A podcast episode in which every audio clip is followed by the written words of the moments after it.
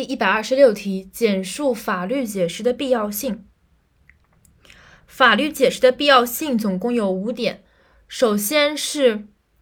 呃，法律的，因为法律具有概括性和抽象性，因此需要法律解释化抽象为具体，变概括为特定。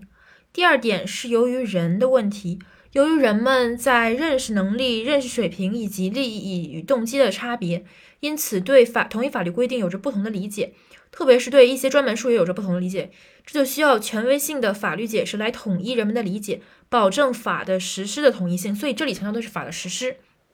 就是需要通过有权威性的法律解释来统一人们对法的理解，保障。保证法的实施的统一性是在应用方面。第三点是对于立法缺憾，需要通过法律解释来改正弥补，这里是一个立法的问题。第四点是法律解法律解释解决法律的稳定性与社会发展之间的矛盾，因此这是一个呃法的局限性的问题。第五点是通过法律解释普及知识，普及法律知识，开展法律教育，这是一个向后的这么一个延伸的过程。所以第一点是法的本本性，就是它的它的本本体。然后最后一点，第五点，法的法律解释普及法律知识，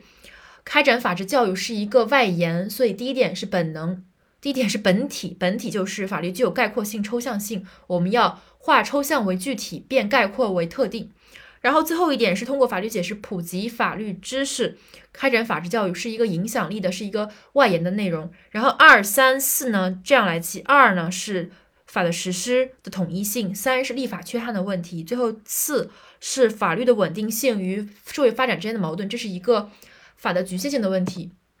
所以再总结一下：一是呃法律本身具有概括性和抽象性的特点；二是法的实施的统一性的问题；三是立法缺憾问题；四是